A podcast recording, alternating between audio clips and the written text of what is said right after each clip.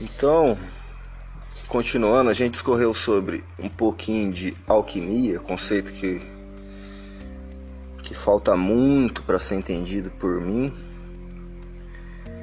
E evolução nenhuma ocorre mesmo que assim, porventura eu até evolua, caso a massa crítica mínima necessária para que todos evoluam também não atinja estado de conhecimento suficiente, tudo será adiado, porque nada nunca será em vão.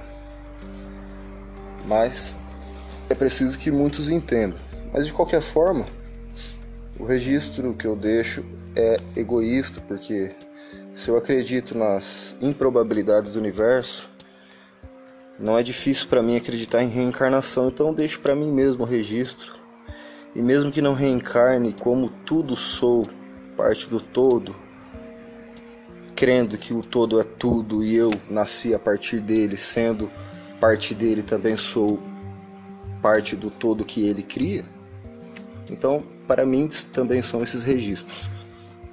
E assim, a solução que eu tenho visto, apesar de lenta e gradual e inerente a cada consciência individual, eu espero que ela se expanda cada vez mais entendimento e assim vai evoluindo e mesmo que vagarosamente. E o único caminho para acelerar isso seria possivelmente abdicar do livre arbítrio para impor uma coisa então é, que seja como é. Que não seja imposta e que seja entendida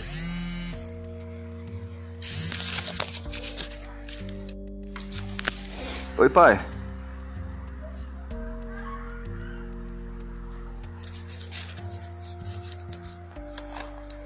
Alô?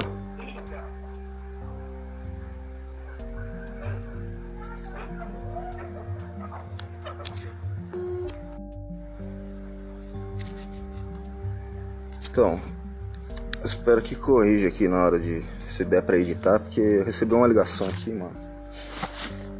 Papai. Veja bem. É... Então, que assim seja, que seja vagarosa, não importa, porque não sendo imposta é melhor do que qualquer outra coisa, né? Mas que ocorra. E que de preferência o mais breve possível. Porque o tempo não existe como limitador, apenas como delimitador, algo que organiza etapas. E como tudo é infinito e eterno, toda etapa é agora não tem drama, entendeu? Tudo diz respeito ao agora. Então tem que fazer agora. E se não tiver paciência, é um, é um claro sinal de que o ego ainda está dominando você, porque a paciência é fundamental. Se o todo sugere que você espere para se limpar ou para se transformar, ou você mesmo se impõe esse tempo, uma década, e você ao tentar superar esse tempo não consiga, que espere. E se ele pede 10 décadas e você precisa de 10 décadas, não importa, que seja. O tempo é, o, é sempre o agora. Então, que seja 3 bilhões de anos. Não interessa. Tempo é tempo, você é você. Então você espera, independente de todo e qualquer tempo. Porque unido a ele, você por enquanto está. E como ele, o tempo não faz não faz afetá-lo, é, só te faz crescer, porque é sem choro e, e sem vela, entendeu? Sem birra, sem estribuchar, sem reclamação. Aí que está o caminho. É crescimento e o prazer pelo crescer. Isso é difícil porque é completamente contra os interesses do ego. O ego nos faz mais burros e mais cruéis do que crocodilos no rio Nilo. É, e você sendo assim pode ter alguma perspectiva boa do futuro, olhando, analisando os dados estatísticos da humanidade e os caminhos que ela vem tomando no decorrer da história. Você acha que o futuro é promissor? É, o crocodilo acho que tem bilhões, se não tanto, pelo menos milhões de anos de existência. E habitam o rio Nilo também há muitíssimo tempo, desde que a Terra provavelmente é como é. Ou eles também se adaptaram ao ambiente, o que os faz já mais adaptáveis e inteligentes, teoricamente, porque a gente provavelmente tanto assim. Deixa eu atender aqui de novo.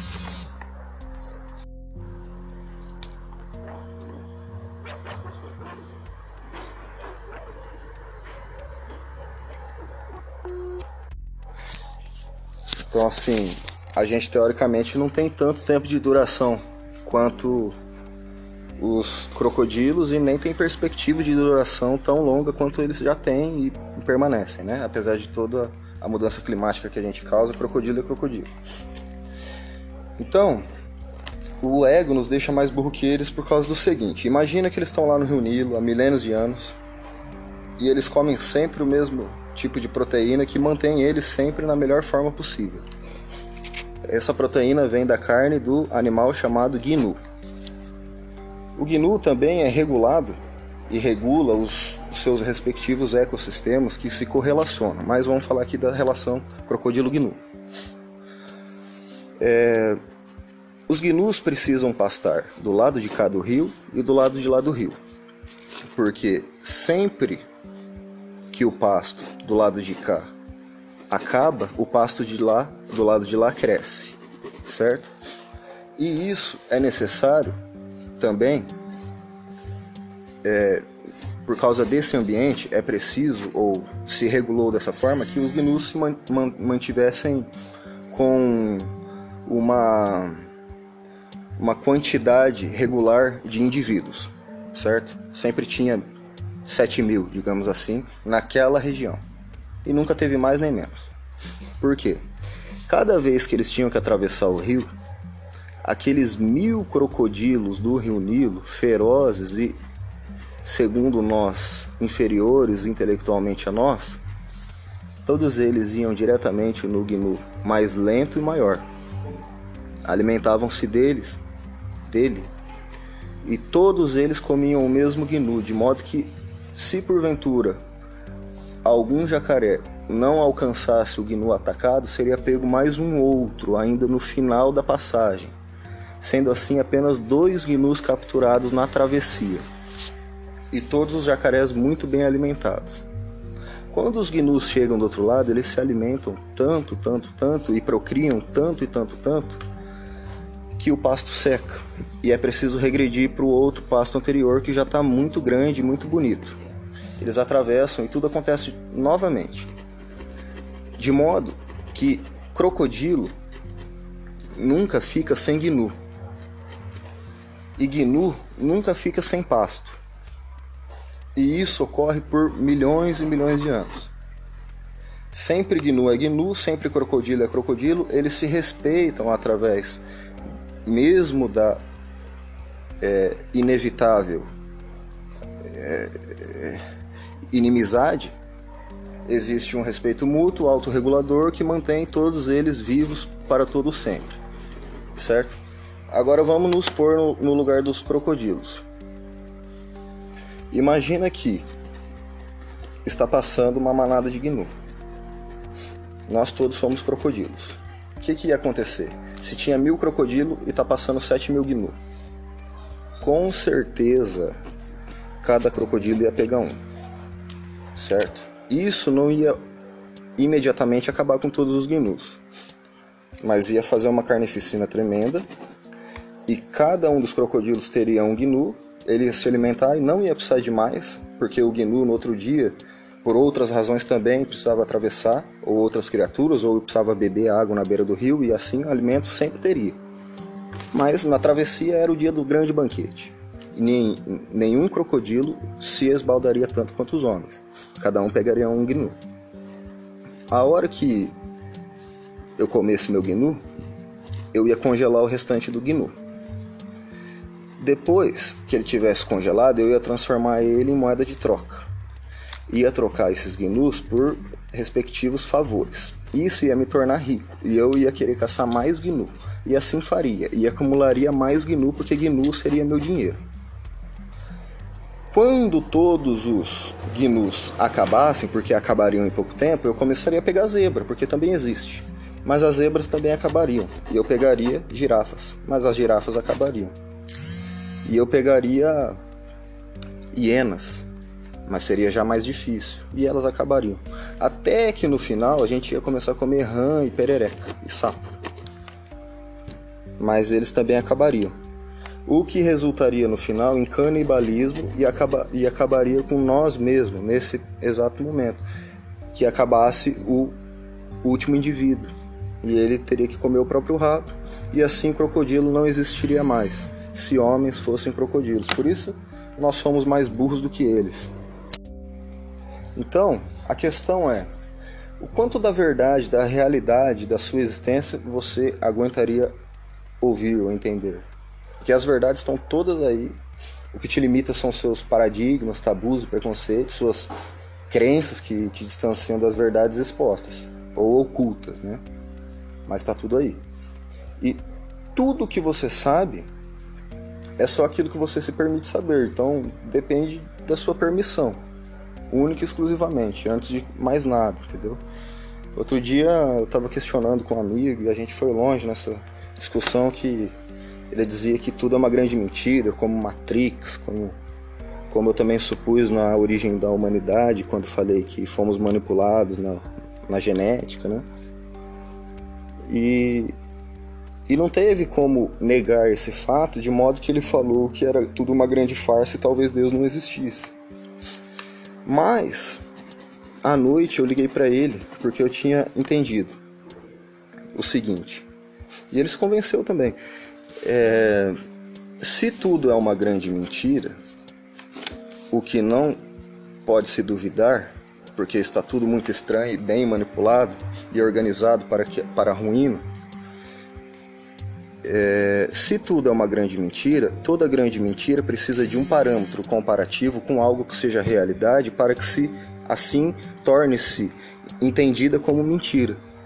De modo que se existe mentira, atrás dela existe a realidade. Então, o todo é o que existe por trás de todo e qualquer grande mentira.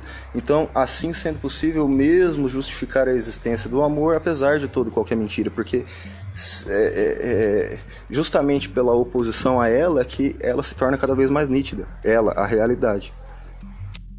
Então basta que você autorize, que você deixe o todo de proporcionar evolução constante, máxima para o seu crescimento, e ele te guiará pelos espaços, pelas, pelas etapas e, e por toda a sua existência eterna. Então depende só de você e do todo. E o todo sempre quer, basta que você queira junto com ele ir as circunstâncias não importam. O todo já é pronto, então só falta sua permissão de fluir na verdade, que é o fluxo natural do rio da vida. E, e para que ele não te engula em entropia de autoconsumação, é preciso que você navegue por sobre ele. É, então, só cabe a você penetrar nos âmagos das suas vergonhas e observá-las em todas as faces, para que se possa conhecê-la, defini-la, interpretá-la, perdoá-la, superá-la, transcendê-la, pois você só vence aquele obstáculo quando o vê, identifica claramente e só aí você transpassa. E só aí que você tem poder para não temê-lo, pois o vê em suas reais dimensões e assim equaciona com a lógica o método adequado a superá-lo para transcendê-lo e então é por isso provado que a luz que dissipa a treva ilumina dentro e fora em todas as faces daquele que de luz se banha, de modo que a real é, confiança aflore na vida iluminada, trazendo a clara certeza da não necessidade de usar o ego em decisões pessoais, interpessoais, eliminando assim toda a carga de egocentrismo, é, covardia, defensiva, mesquinharia, medo, demagogia, hipocrisia, autopiedade, falsa humildade, etc.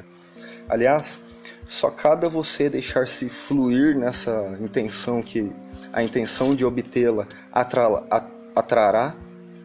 É, tipo assim, desde que você a queira, a verdade lhe chega, pois querendo lhe busca e buscando lhe atrai.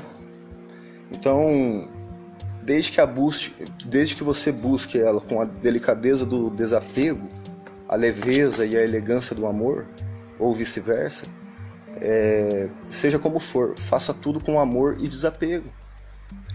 E haja, mas mergulhe em si, assusta seu ego. E o ego assustado em si não se sobreponha à sua coragem de vê-lo como ele é. Porque você precisa mergulhar. E o ego vai te fazer flutuar na superfície mais rasa da sua existência.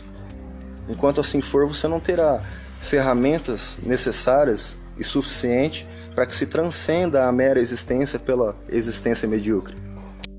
De modo que, se você descer os, os penhascos após as ribanceiras que procedem às fronteiras do que seu ego permitia pensar e ou sentir daquilo que proibia, e, e tenebroso a princípio, você vai querer ter a impressão, você vai ter a impressão de estar no caminho errado, porque o ego vai tentar te dissuadir em todo o percurso, mas então por que é que você tem que tratar a sua sombra? É justamente por isso, para não deixar que ela interfira mais nas suas realidades presentes nem futuras.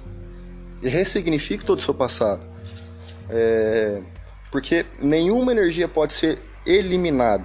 Ela se transforma, então você tem de transformá-las e transformar-se. Não há outro meio de senão manipulando-as. E não tem como fazer isso sem vê-las e sem senti-los, entende? Então você tem que se conhecer e saber tudo que tem em você, seus potenciais ocultos e suas trevas é, transformadas em trevas por distorção de realidades e reverter tudo em realidade correta, limpar-se, elevar-se por, por suficiência de ferramentas para que assim ocorra.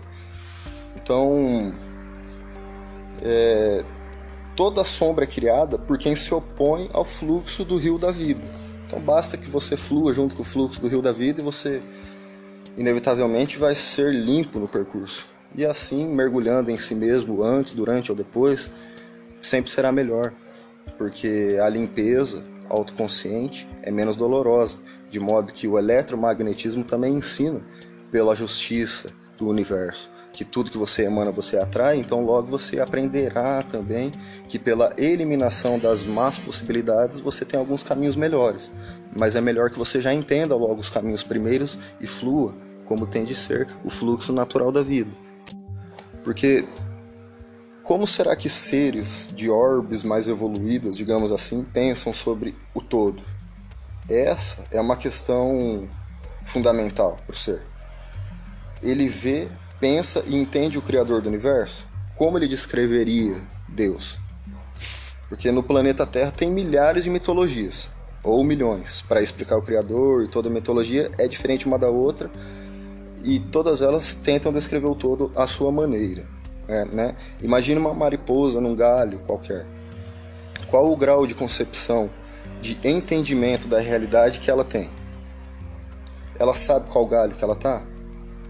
Se tem alguém segurando o galho, se é uma vara de pesca, se é um galho flutuando ou fixo, se ela tem raiz, se está morto ou vivo, aonde? É um galho morto? Até onde um inseto interpreta as realidades fora das suas micropercepções? O que uma formiga sabe sobre os locais fora de seu formigueiro? O quão longe do formigueiro ela já foi? Porque ela pode até saber que seu formigueiro está numa pia de uma cozinha, de de repente um apartamento, Apesar de eu duvidar que ela saiba tanto assim. Mas será que ela sabe que andar do prédio que ela tá?